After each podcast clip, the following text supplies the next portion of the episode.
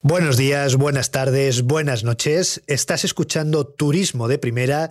Soy David Fernández, editor de revista 80 días.es. Nuestro último episodio analizaba los despidos que la cadena hotelera NH pretendía realizar entre su personal de las oficinas centrales, sobre todo en el departamento de reservas. Beatriz de Lucas Luengo, ¿cuáles son las últimas novedades? Al final, la cadena NH ha optado por despedir a 187 empleados en lugar de a los 200 que planteaba inicialmente. Además, han suspendido el ERE de la central de reservas, donde negociarán un cambio en el convenio colectivo para sustituir el actual, que es de hostelería, por otro específico. Todos los detalles se pueden leer en revista80días.es.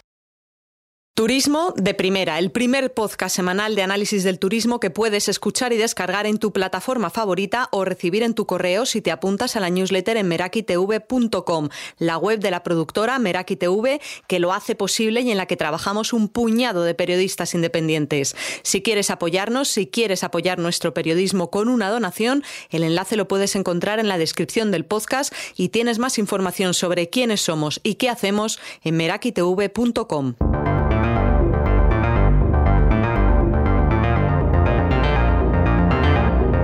Jorge Marichal, presidente de la Confederación Española de Hoteles y Alojamientos Turísticos CEAT, es el protagonista, a su pesar, de esta semana. Marichal fue condenado en 2019 por un delito contra la hacienda pública a dos años de cárcel, al pago de más de 500.000 euros de sanción y a la prohibición de obtener ayudas públicas durante tres años.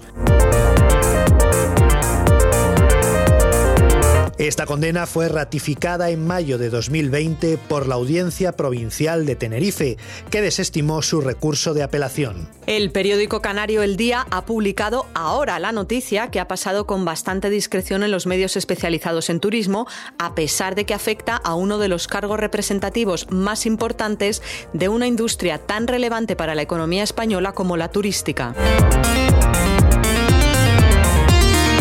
El presidente de CEAT es la cabeza visible de todo el sector hotelero español. La confederación de la que es presidente aglutina a 51 asociaciones hoteleras que representan a más de 16.000 alojamientos con más de un millón y medio de camas que dan trabajo a medio millón de personas. Para que te hagas una idea de la potencia del sector hotelero español, los alojamientos facturaron 17.250 millones de euros en 2019 y hasta 2022 no volverán a alcanzar esa cifra por los efectos del coronavirus. Son datos de la consultora Jorge Marichal, presidente de CEAT, fue condenado por defraudar al fisco más de 200.000 euros en el impuesto de sociedades que debía pagar una de sus empresas por una operación inmobiliaria que realizó antes de ocupar este cargo institucional. Junto a Marichal también fue condenado Juan Antonio Moncada Migallón, administrador mancomunado junto al presidente de CEAT en la empresa Marmon Atlantis. La condena fue consecuencia de la inspección que Hacienda realizó a esta empresa, que había vendido unos apartamentos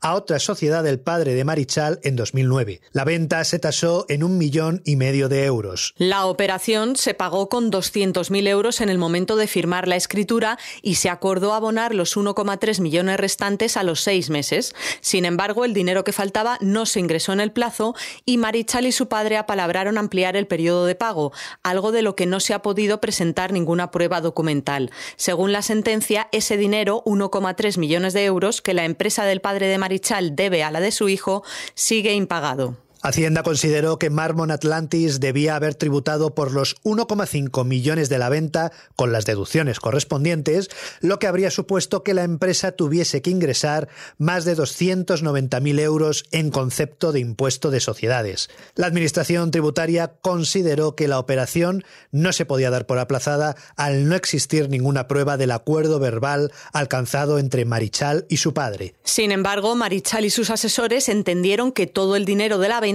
no se debía declarar en el mismo año, así que optaron por contabilizar los 1,3 millones pendientes a lo largo de los ejercicios futuros, un criterio que no aceptó la agencia tributaria. Hacienda llevó a juicio a los dos administradores mancomunados, Marichal y Moncada, porque entendió que habían defraudado más de 120.000 euros en un mismo ejercicio, que es el importe mínimo a partir del cual se comete un delito de fraude fiscal. En julio de 2019, antes de que Marichal fuese presidente de CEAT, el juzgado de lo penal número 8 de Santa Cruz de Tenerife falló que habían cometido un delito fiscal y por ello les condenó a dos años de cárcel y al pago de una multa superior a los 500.000 euros. Marichal y Moncada recurrieron la sentencia y en mayo de 2020, cuando Marichal ya era presidente de CEAT, la Audiencia Provincial de Santa Cruz de Tenerife ratificó la condena en una sentencia bastante dura.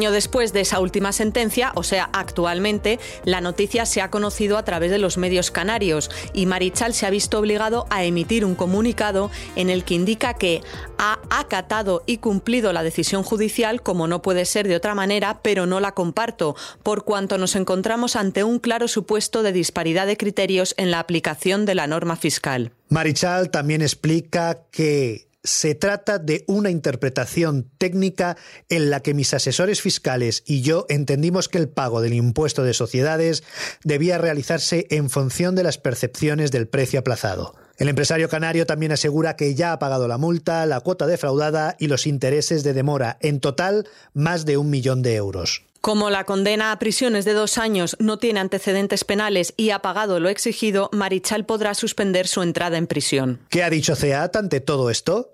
En un primer momento, la asociación representativa de toda la hotelería española se refirió al comunicado de Marichal. Un día después, el Comité Ejecutivo de CEAT ha apoyado la continuidad del presidente en su cargo y en un comunicado ha indicado que no es aceptable exigir a un empresario posiciones más allá de las que los propios tribunales dispongan, porque, en buena forma, ello conllevaría que ningún empresario en actividad pudiera prestarse o ofrecerse a participar en asociaciones empresariales sin el riesgo de ser sometido a un doble escrutinio, el legal ante el que todos los españoles somos iguales, dice la Confederación, y el de sus propios compañeros empresarios. Además de presidente de CEAT, Jorge Marichal también es presidente de AS Hotel, la Asociación Hotelera y Extrahotelera de Tenerife, La Palma, La Gomera y El Hierro, que también le ha pedido que siga en su cargo. El único que le ha movido la silla ha sido Antonio Garamendi, presidente de la COE, la patronal de todos los empresarios españoles. Marichal era presidente del Consejo de Turismo de la COE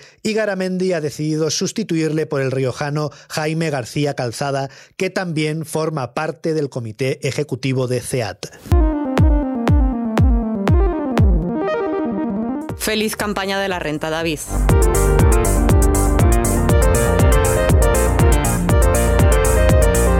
Hasta aquí el episodio de Turismo de Primera de esta semana. Ya lo sabes, estamos en todas las plataformas, Apple Podcast, Google Podcast, iVoox, Spreaker, búscanos, pones en Google Turismo de Primera y ahí salimos los primeros. Compártenos con tus amigos, con tus enemigos, con todas las personas del sector turístico o no turístico que conozcas.